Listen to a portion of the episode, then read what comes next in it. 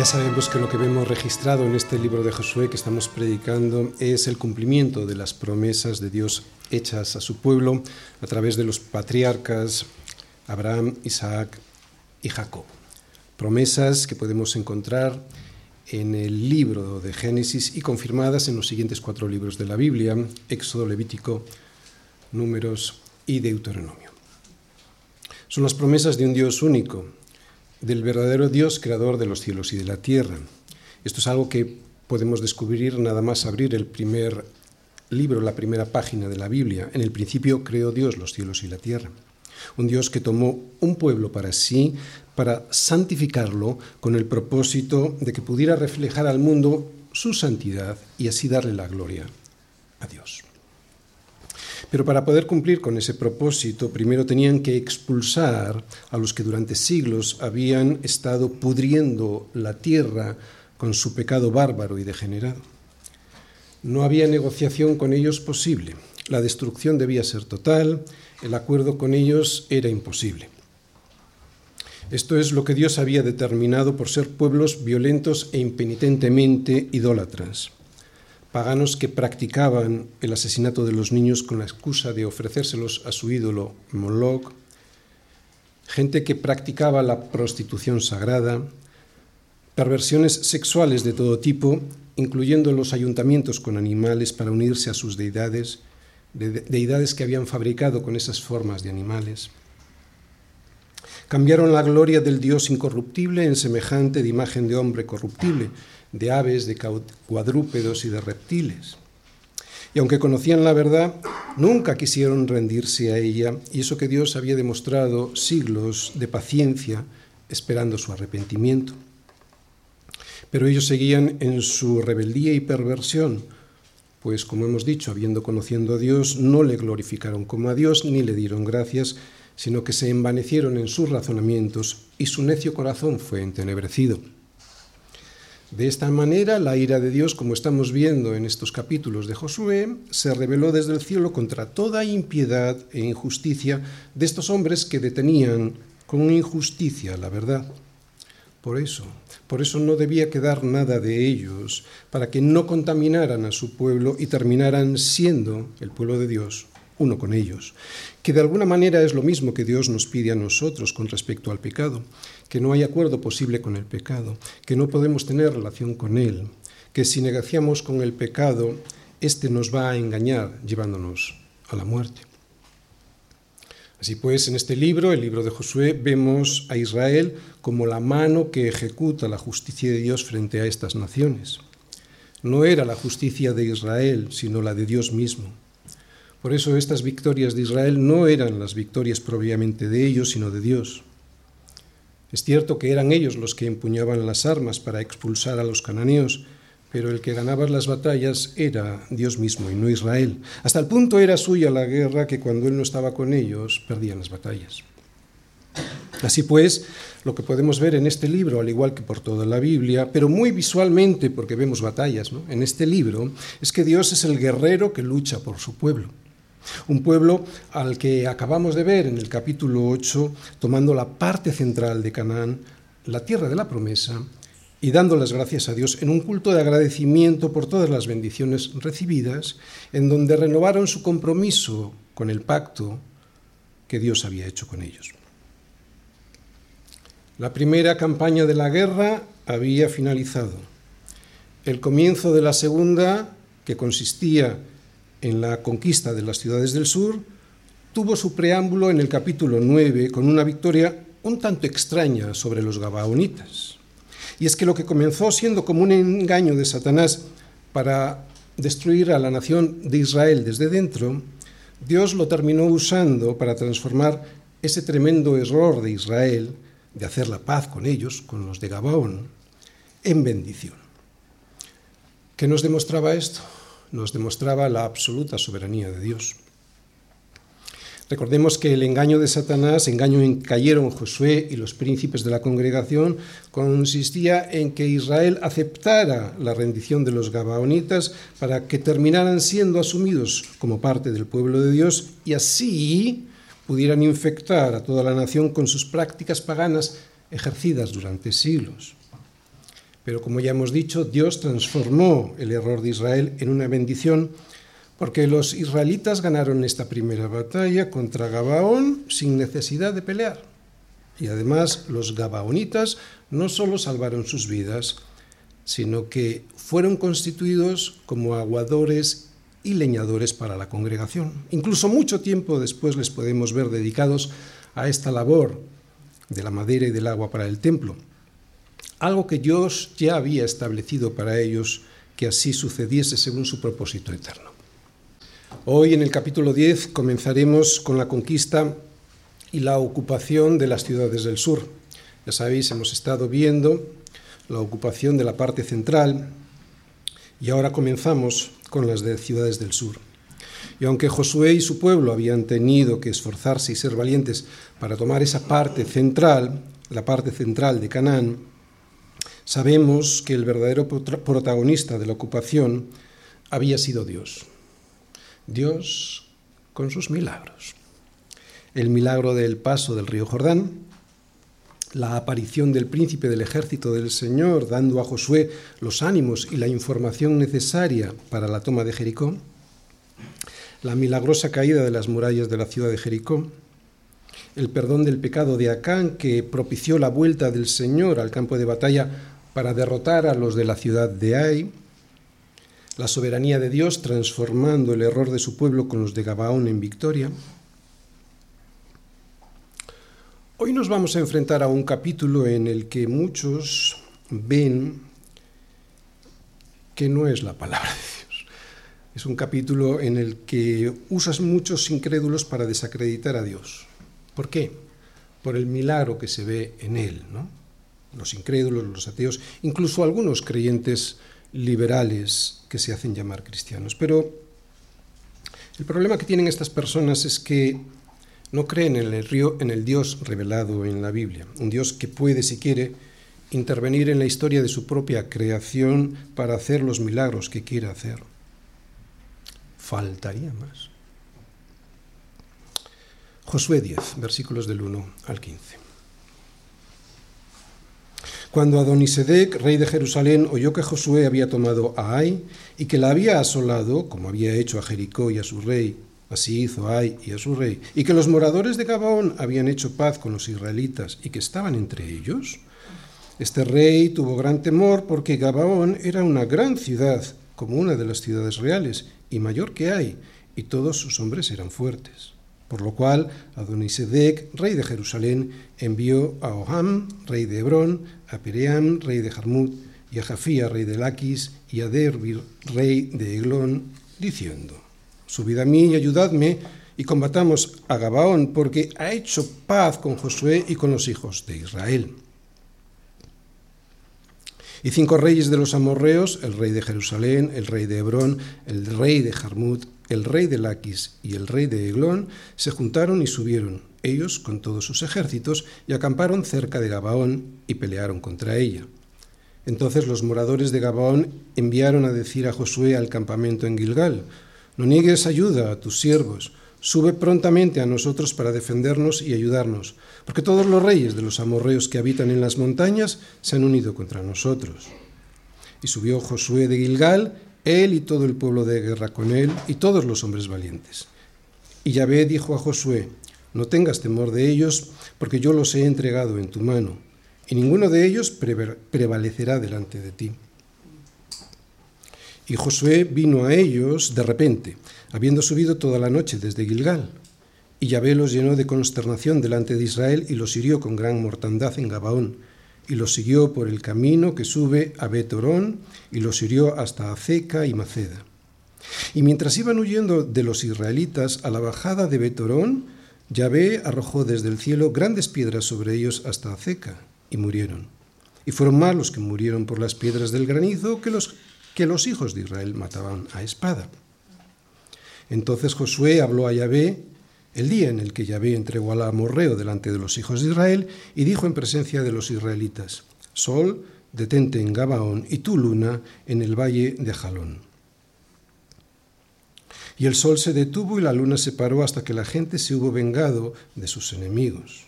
¿No está escrito esto en el libro de Haser? y el sol se paró en medio del cielo y no se apresuró a ponerse casi un día entero. Y no hubo día como aquel, ni antes ni después de él, habiendo atendido Yahvé a la voz de un hombre, porque Yahvé peleaba por Israel. Y Josué y todo Israel con él volvió al campamento en Gilgal. Existe Dios, porque si Dios existe, cualquier milagro es posible. Josué 10, versículos del 1 al 15. Bien, el tema del sermón de hoy consiste en comprobar, una vez más, cómo es el Dios de la Biblia.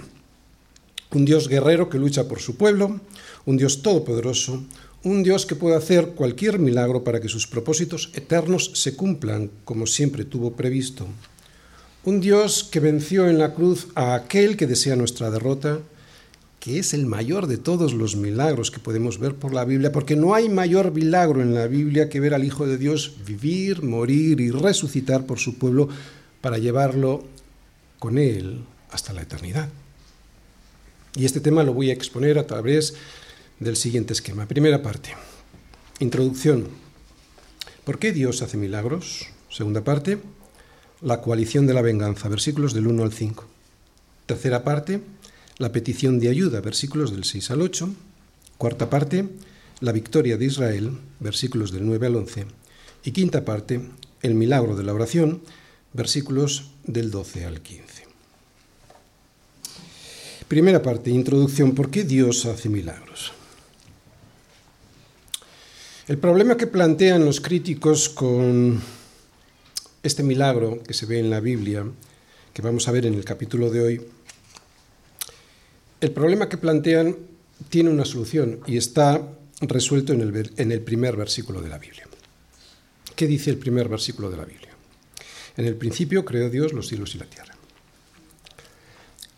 Todo aquel que no sea capaz de pasar de este primer versículo con fe de lo que lee es cierto, entonces entiendo perfectamente el problema que tiene con la narración de hoy.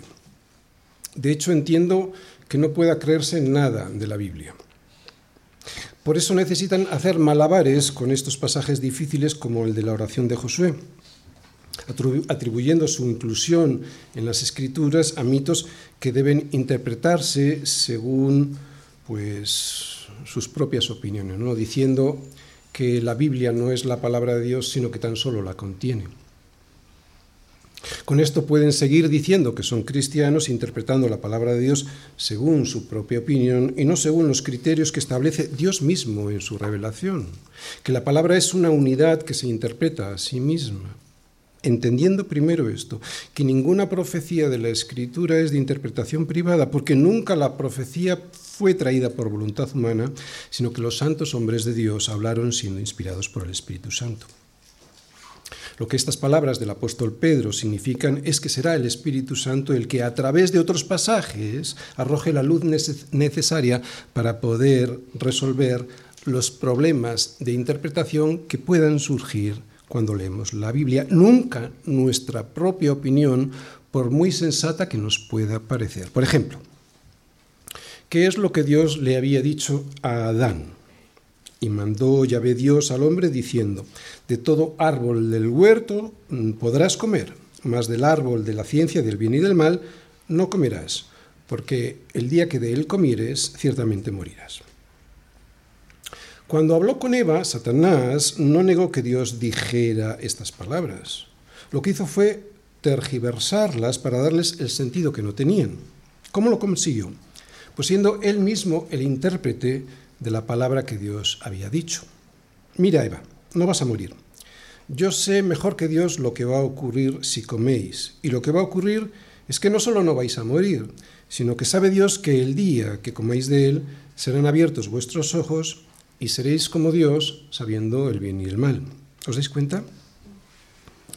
Ya no es, ¿os dais cuenta? Ya no es Dios el único referente válido de lo que es el bien y el mal. Ahora el referente de la verdad es Satanás.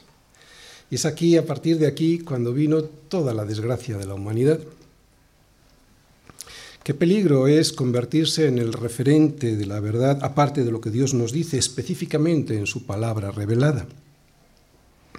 ¿Y sabéis por qué el diablo, el motivo por qué el diablo o cualquiera se pone en el lugar de Dios para interpretar lo que Él dice clarísimamente en su palabra? El motivo es para que Dios parezca irrazonable, indigno de ser creído y por lo tanto entonces ya pueda ser desobedecido. Claro, claro, tú haces parecer a Dios algo irrazonable, algo indigno de ser creído, entonces ya puedes desobedecer. ¿Quién va a obedecer a un Dios indigno de ser creído? Esto es lo que hace el diablo en la iglesia cuando introduce este tipo de personas entre sus pastores y maestros. Así que cuando estudies la Biblia, lo que tienes que hacer es dejar que ella te hable por sí sola. No, quitas, no quites ni añadas nada como hizo el diablo con Eva. Compara escritura con escritura, porque la Biblia contiene los elementos suficientes para su propia interpretación. Confía en lo que Dios dice y no en lo que los hombres dicen que dice. Y esto es muy importante, porque el primer objetivo de la Biblia consiste en hacernos ver que Dios existe y después nos muestra quién es Él y quién es el hombre. Y si empezamos a dudar de la existencia de Dios o de cómo es Él, entonces ya no tendremos ninguna certeza sobre a la que aferrarnos para andar por un mundo que nos quiere arrastrar hacia el engaño y la perdición. Y es que si no sabemos quién es Dios, un Dios todopoderoso, entonces no podremos saber quiénes somos nosotros. ¿Entendéis?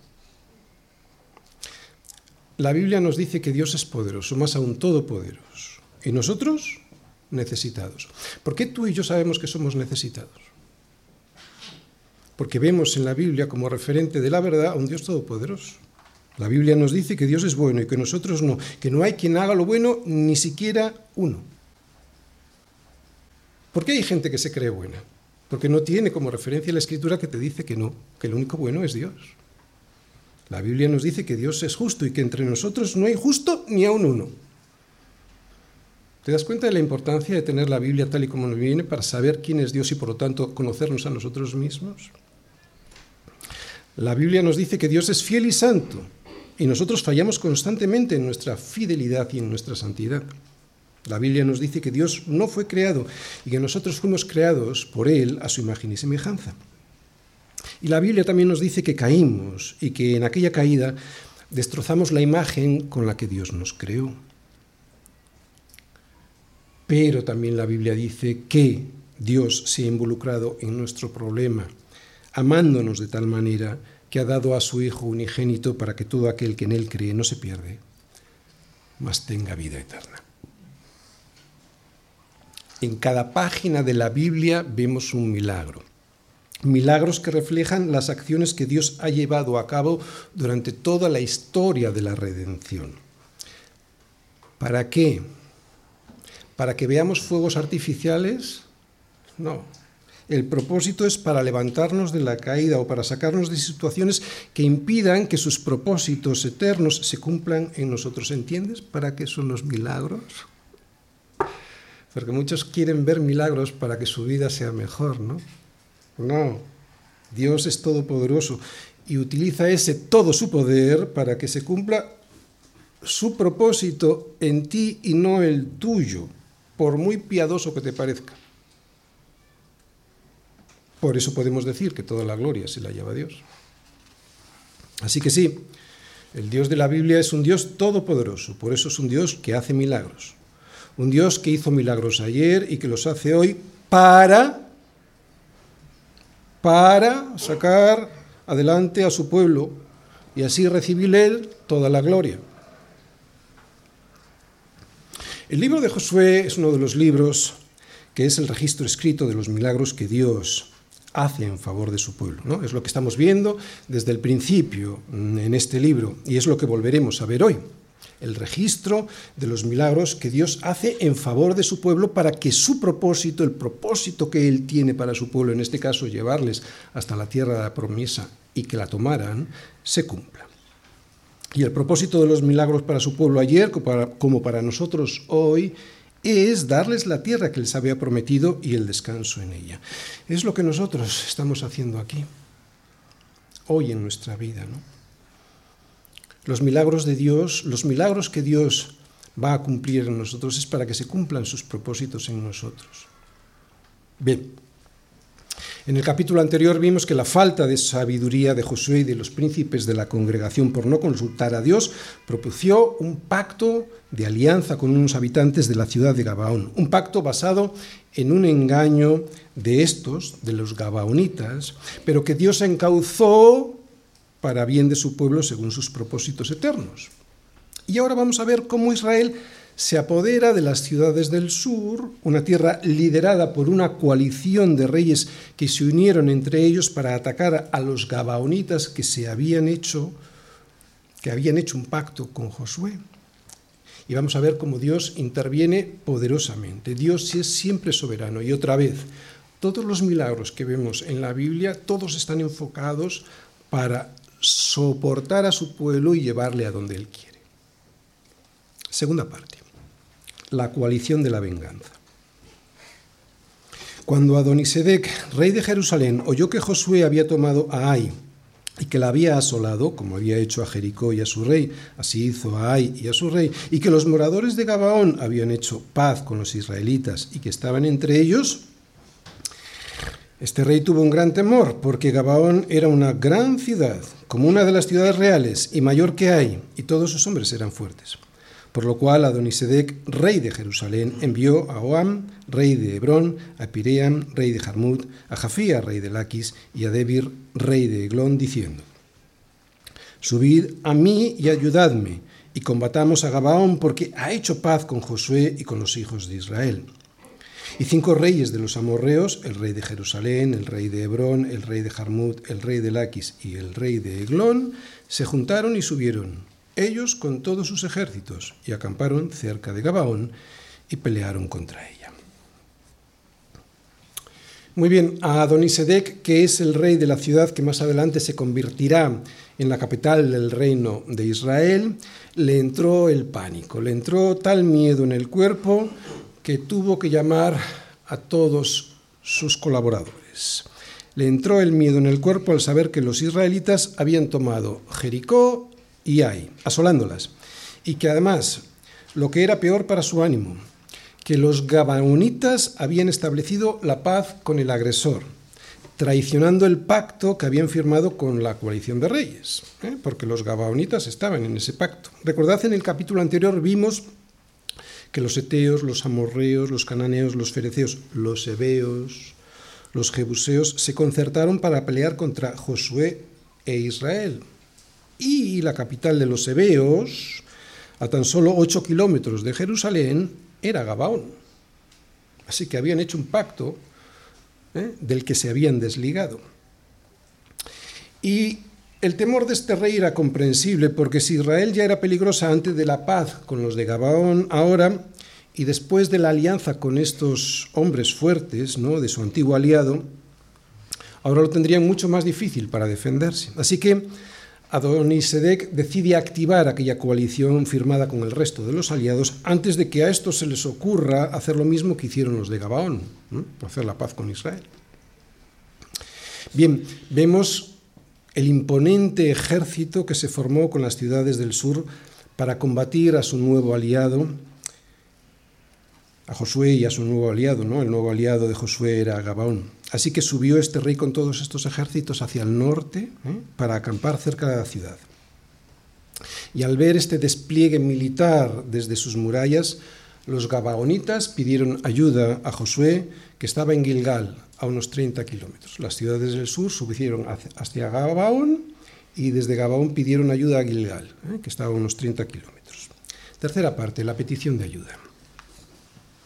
Entonces los moradores de Gabaón enviaron a decir a Josué al campamento en Gilgal, no niegues ayuda a tus siervos, sube prontamente a nosotros para defendernos y ayudarnos, porque todos los reyes de los amorreos que habitan en las montañas se han unido contra nosotros. Y subió Josué de Gilgal, él y todo el pueblo de guerra con él y todos los hombres valientes. Y Yahvé dijo a Josué, no tengas temor de ellos, porque yo los he entregado en tu mano, y ninguno de ellos prevalecerá delante de ti. Muy bien, aquí vemos que Josué recibió una llamada de auxilio y que cumplió con su compromiso. Esto es lo que vemos, básicamente. Primera enseñanza. Josué es fiel a la palabra dada. A pesar de que los gabaonitas le habían engañado en el pacto que firmaron, él se mantiene fiel. Incluso fiel en una situación mucho más complicada que las anteriores, porque no solo se va a enfrentar a una ciudad, hasta ahora hemos visto cómo Josué se iba enfrentando de ciudad en ciudad. No, ahora se va a enfrentar a una coalición de poderosos ejércitos comandados por un rey herido en su orgullo. Era una liga de todas las ciudades del sur de Canaán contra Josué y su ejército. Pero vemos que el Señor se presenta a Josué para darle ánimos y decirle que ya había ganado, que le entrega la ciudad en su mano y que ninguno de aquellos enemigos prevalecerá contra él. Y aquí tenemos la segunda enseñanza. La primera es que vimos que Josué fue fiel. La segunda es la siguiente. Cuando tú sales de Gilgal, que era el campamento en donde Josué y su pueblo tenían comunión con Dios, cuando sales de Gilgal, de tu casa, a la pelea diaria, estás en disposición de escuchar al Señor si en Gilgal estás en comunión con Dios. No tengas temor, le oyes decir. Eh, no tengas temor de tus enemigos porque ninguno de ellos prevalecerá delante de ti. Pero, y todos nosotros creo que lo hemos experimentado, hay que salir de Gilgal preparados para pelear. Y hay que saber, al salir de Gilgal, que nuestros enemigos no solo no los vemos, sino que son muy poderosos. ¿Y cuántas veces hemos salido de nuestras casas sin haber tenido previamente comunión con Dios? ¿Verdad? Vamos a pelear al trabajo, a la universidad o donde sea, y no hemos tenido previamente comunión con Dios. Y qué poco nos creemos que no, tenemos, que no tenemos lucha contra carne y sangre. Eso sería más fácil, eso sería lo fácil. Sino contra principados, contra potestades, contra los gobernadores de las tinieblas de este siglo, contra huestes espirituales de maldad en las regiones celestes. Esta es la enseñanza, que solo podré estar preparado para luchar cuando, al igual que Josué, salga de Gilgal después de haber tenido comunión con Dios. ¿Por qué? Porque será cuando, aunque un ejército acampe contra mí, no temerá mi corazón. ¿Lo entiendes? Y aunque contra mí se levante guerra, yo podré estar confiado. Porque cada vez que sales, aunque no te lo creas, hay un ejército esperándote un ejército de huestes espirituales de maldad, esperando para llevarte arrastrando por la corriente de este siglo. Por eso la pregunta, la pregunta fundamental del sermón de hoy es, ¿existe Dios? Y si existe, ¿le crees a Dios? Porque si le crees a Dios, entonces también creerás que el ángel del Señor acampa alrededor de los que le temen y los defiende. ¿Quiénes son los que le temen? Aquellos que le respetan y que siguen sus mandatos. ¿Os dais cuenta? La Biblia está llena de milagros. En cada línea que lees puedes ver uno. Y esos milagros son, y siempre tenemos que tenerlo en cuenta, para poder llevarte de vuelta a casa de tu Padre que está en los cielos. Ese es el fin de los milagros, que el propósito de Dios se cumpla en tu vida dándote la victoria sobre el pecado que todavía hoy te está asediando a las puertas de Gabaón. Cuarta parte. La victoria de Israel. Y Josué vino a ellos de repente, habiendo subido toda la noche desde Gilgal. Fijaos lo que he ido subrayando. Y Yahvé los llenó de consternación delante de Israel, y los hirió con gran mortandad en Gabaón, y los siguió por el camino que sube a Betorón, y los hirió hasta Azeca y Maceda.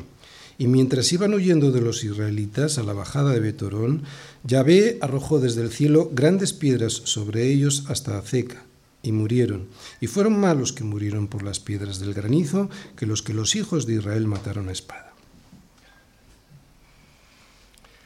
En el versículo 7 vemos que, los, que Josué subió desde Gilgal, ¿no? él y todo el pueblo de guerra con él y los hombres valientes. Allí vimos que Josué no se demoró en la misión, llegó a ellos de repente. Sin embargo, este texto es muy claro al explicarnos que la victoria es del Señor. Fijaros lo que está subrayado. Fue Dios quien los llenó de consternación. Fue Él quien los siguió por el camino. Él quien los hirió y Él quien arrojó granizo sobre ellos. Es evidente que fueron los israelitas quienes se enfrentaron personalmente, sin embargo, fue Dios quien confundió la mente de sus enemigos, los siguió, los hirió y quien de nuevo hizo otro milagro, arrojar desde el cielo grandes piedras sobre ellos. Por eso la victoria, más que de Israel, es de Dios. Primera enseñanza de este pasaje. Responsabilidad del hombre. Josué no se demoró en su misión. Él no esperó a que amaneciese, sino que fue a la ciudad caminando toda la noche junto a los suyos. ¿Cuántas veces nos quedamos en casa esperando a que el Señor haga desaparecer los problemas que nos acucian, pero no salimos a pelear, aunque sea en oración, para que el Señor los siga, los hiera y si es necesario arroje piedras de granizo sobre ellos, ¿verdad? En Romanos 12, Pablo nos habla, de los deberes cristianos y allí se nos dice, entre otras cosas, que en lo que requiere diligencia, y la obra del Señor requiere que seamos diligentes, en lo que requiere diligencia no seamos perezosos, sino que seamos fervientes en espíritu sirviendo al Señor. Dios mío, si muchas veces llegamos tarde a las reuniones porque no somos diligentes en lo más sencillo que nos se nos pide hacer en esta guerra que tenemos por delante, ¿verdad? Que es asistir al culto en donde le damos la gloria a Dios. Primera enseñanza de este pasaje, responsabilidad del hombre. Debemos ser diligentes en la obra que tenemos encomendada. Segunda enseñanza, soberanía de Dios. Sí, Josué no se demoró en la misión y esto provocó sorpresa en sus enemigos ya que no esperaban una respuesta tan rápida. Para ganar esta guerra que tenemos todos contra nuestro pecado, contra el mundo y Satanás, debemos ser diligentes y fervientes en espíritu, sirviendo al Señor, responsabilidad humana. Pero es, como hemos leído, el Señor quien nos sigue, el Señor quien nos hiere y el Señor quien arroja granizo sobre ellos, soberanía de Dios. Las dos, responsabilidad del hombre y soberanía de Dios, se combinan en estos versículos y en toda la Biblia para hacer la obra de Dios. Él lo quiere así y es un privilegio que Él lo quiera así. Responsabilidad del hombre, soberanía de Dios, tercera enseñanza. Todos hemos sido llamados a pelear. En el versículo 7 vimos que no solo fueron algunos, que fue todo el pueblo de guerra con Josué.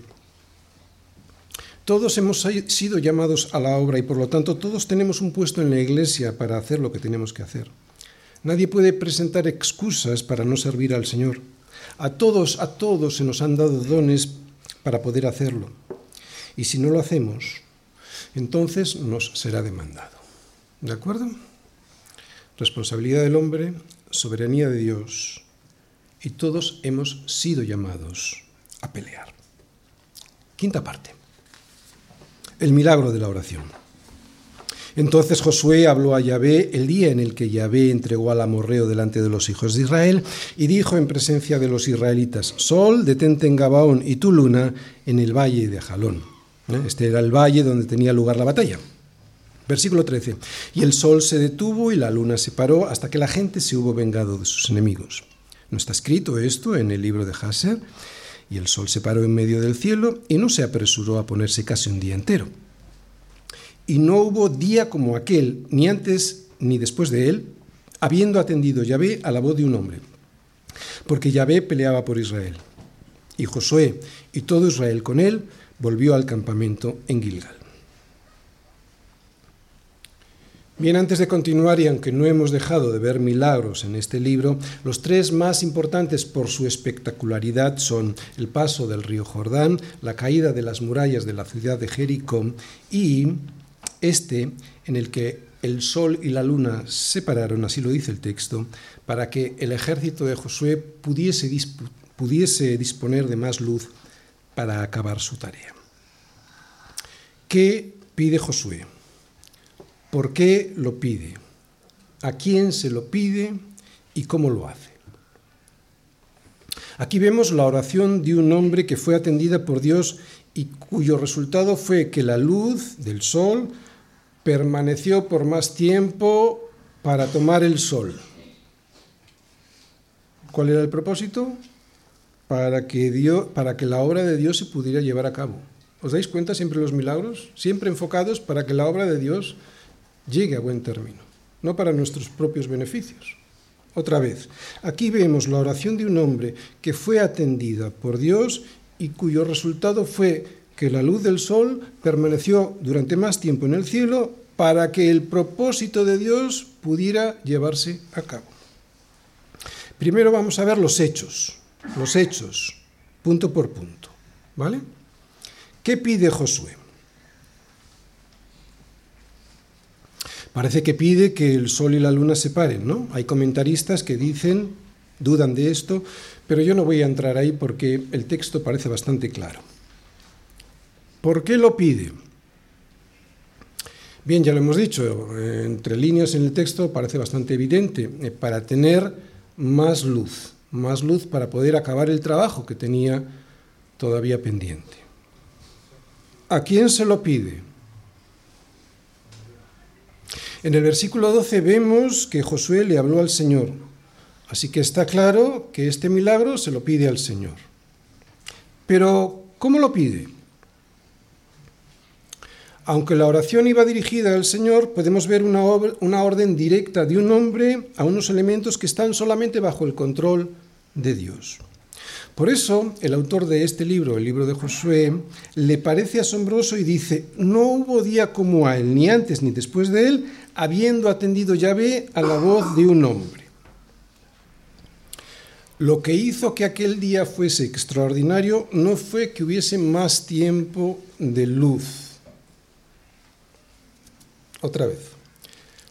Lo que hizo aquel día extraordinario no fue que hubiese más tiempo de luz, sino que Dios escuchó la voz de un hombre. Este es el verdadero milagro. Es cierto que no se trataba de una oración cualquiera, pero iba dirigida a Dios. Y otra vez, ¿dónde está lo realmente asombroso? Pues lo milagroso es que Dios responda a la oración de un hombre. Es un milagro que Dios nos escuche y nos responda. ¿Quién como el Señor nuestro Dios que se sienta en las alturas, que se humilla a mirar en el cielo y en la tierra? Otra vez, ese es el milagro. Es un milagro que podamos invocar a Dios y que Él nos responda. El resultado de la oración. Bien, es muy importante esto que vamos a ver aquí. Josué era un hombre de fe y sabía cuál era la voluntad de Dios. Es muy importante saber cuál es la voluntad de Dios a la hora de orar, porque será esto lo que define la verdadera oración. Claro, Santiago nos lo dice, en Santiago 4.3 nos dice que pedimos, sí, pero que no recibimos lo que pedimos porque pedimos mal. ¿Y por qué pedimos mal? Pues pedimos mal porque pedimos para gastar en nuestros deleites. Otra vez, ¿os dais cuenta? Dios no está comprometido con mis ideas. Él no está sometido a mis caprichos. Josué pidió para que la voluntad se pudiera llevar a cabo y eso lo pudo hacer porque tenía claro cuál era la voluntad que se había revelado en su palabra ya dada. Josué ya sabía cuál era su misión ya sabía cuál era la voluntad de Dios. Pudo pedir lo correcto porque tenía claro cuál era la voluntad de Dios revelada en su palabra.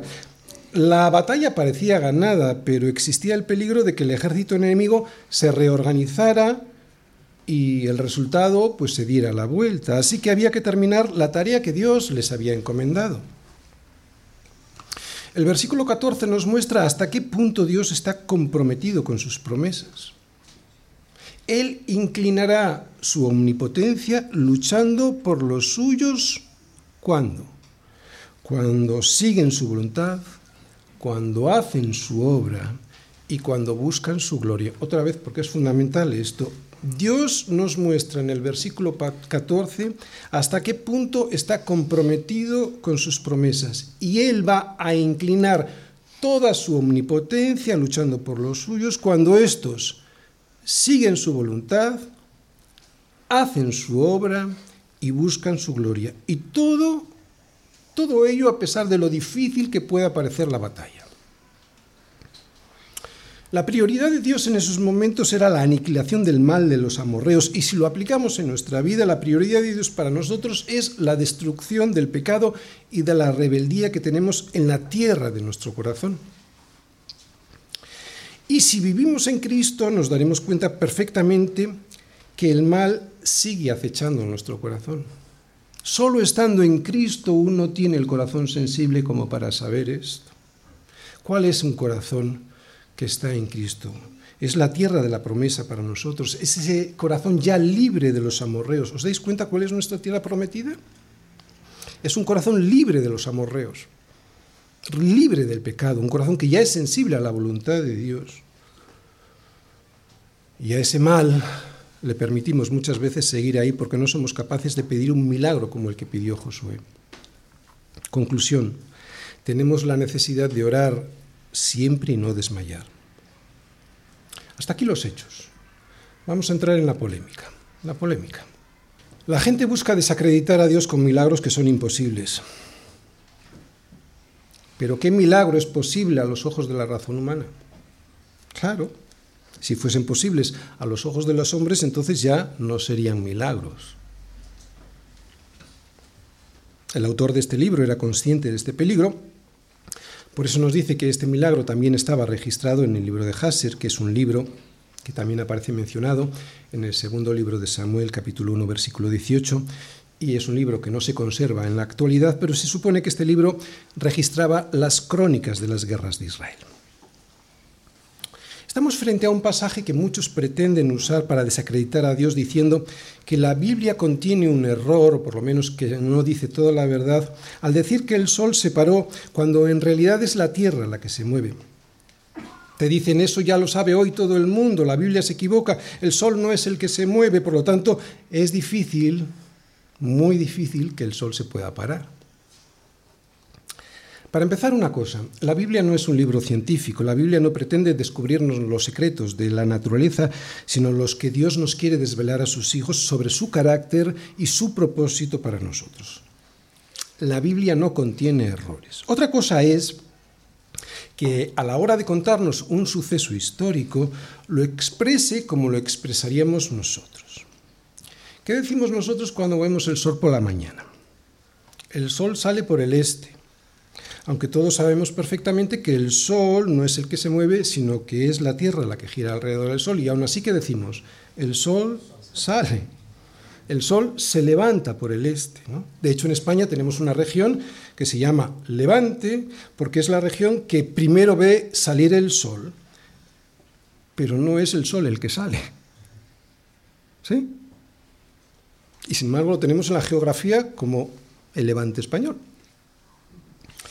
Cierto que para hacer este milagro, tal y como lo vemos literalmente en la Biblia, Dios tenía que intervenir en su propia, en su propia creación de una manera asombrosamente espectacular. Yo no sé si Dios lo hizo así o no, pero me da igual, ese no es el punto. La cuestión es que Dios sí lo puede hacer, porque Él, y no los que se burlan de Él, es el que creó todo de la nada.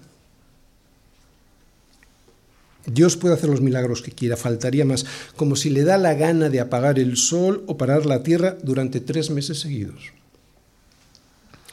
Por mucho que la ciencia diga que eso es imposible, y tienen razón, eso es imposible, y además sería una catástrofe, estoy de acuerdo, por mucho que digan eso, Dios es Dios. Y su mente y su poder no tienen nada que ver con nuestra capacidad para entender o para poder ejercer control y poder sobre lo creado. Se nos escapa. No podemos. Y como no podemos, no debemos.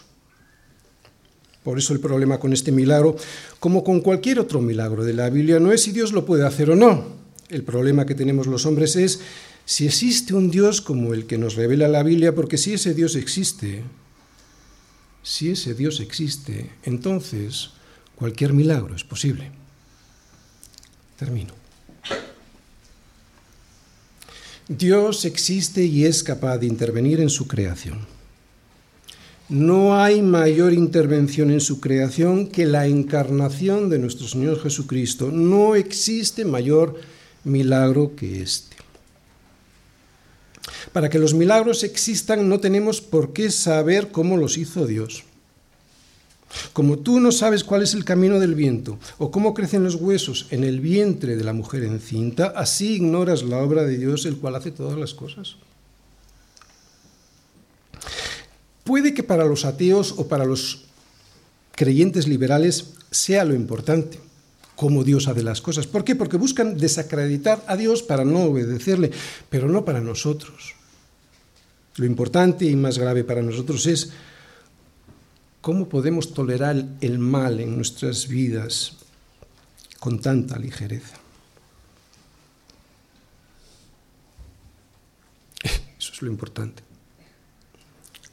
La victoria puede ser nuestra gracias a aquel día que el Señor murió en la cruz, día en el que hasta la luz del sol se escondió de la vergüenza por lo que le estábamos haciendo. Puedes ganar la batalla, pero para ello has de confiar en su soberanía y orar para que el sol se mantenga en el cielo el tiempo necesario para que puedas derrotar a todos tus enemigos. Te aseguro que si perseveras, no habrá día como ese, ni antes ni después, porque el Señor tu Dios habrá atendido a la voz de un hombre, porque es Él el que pelea por Israel.